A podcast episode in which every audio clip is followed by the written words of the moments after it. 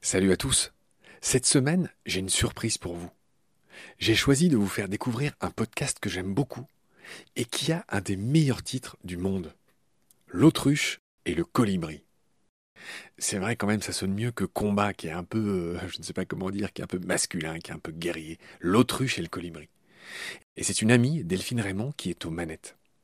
En gros, L'autruche et le colibri, c'est un podcast frère de ce qu'on fait, en tout cas amis. C'est un peu en aval de nos préoccupations à nous, du vivant directement. Delphine, elle, elle parle de consommation responsable. Et grâce à l'autruche et au colibri, et grâce à Delphine, on comprend mieux les conséquences sur l'environnement d'une consommation classique. C'est-à-dire une consommation où personne ne fait d'efforts, où personne ne se pose aucune question.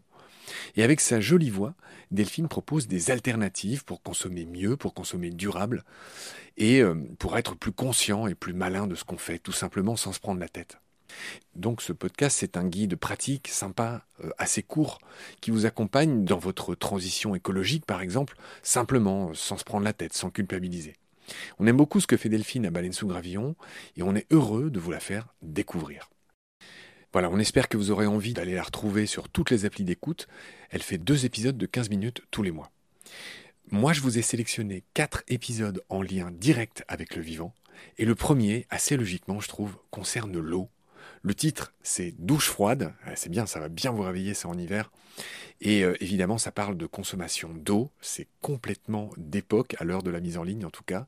Et, c'est la sécheresse partout euh, en fin d'hiver. On se demande comment, euh, comment ça va se passer cette année. Donc ce premier épisode est totalement dans l'actu. Et voilà, Delphine nous parle de douche, de bain, d'hygiène, de produits de lavage. Et voilà, de comment faire en sorte que notre manière de rester propre bah, salisse pas trop la planète derrière. Je vous laisse avec ce premier épisode de l'autruche et du colibri rediffusé dans Baleine sous Gravillon. À bientôt, bonne écoute, salut.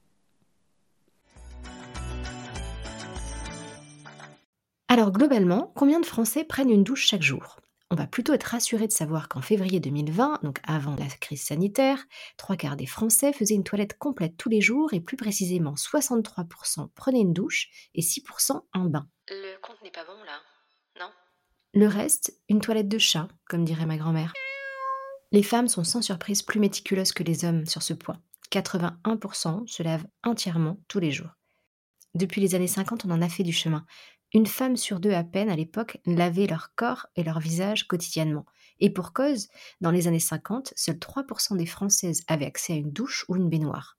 Aujourd'hui, ce taux d'équipement en douche ou baignoire est passé à 99,5% et plus précisément à 88% pour les douches.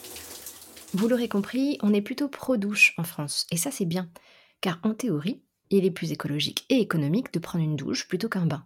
Je dis en théorie car cela dépend du temps que l'on passe sous la douche, bien sûr. Une douche d'une durée de 5 minutes consomme en moyenne 75 litres d'eau. Bon, bah une douche de 10 minutes, le double, bien sûr, 150 litres.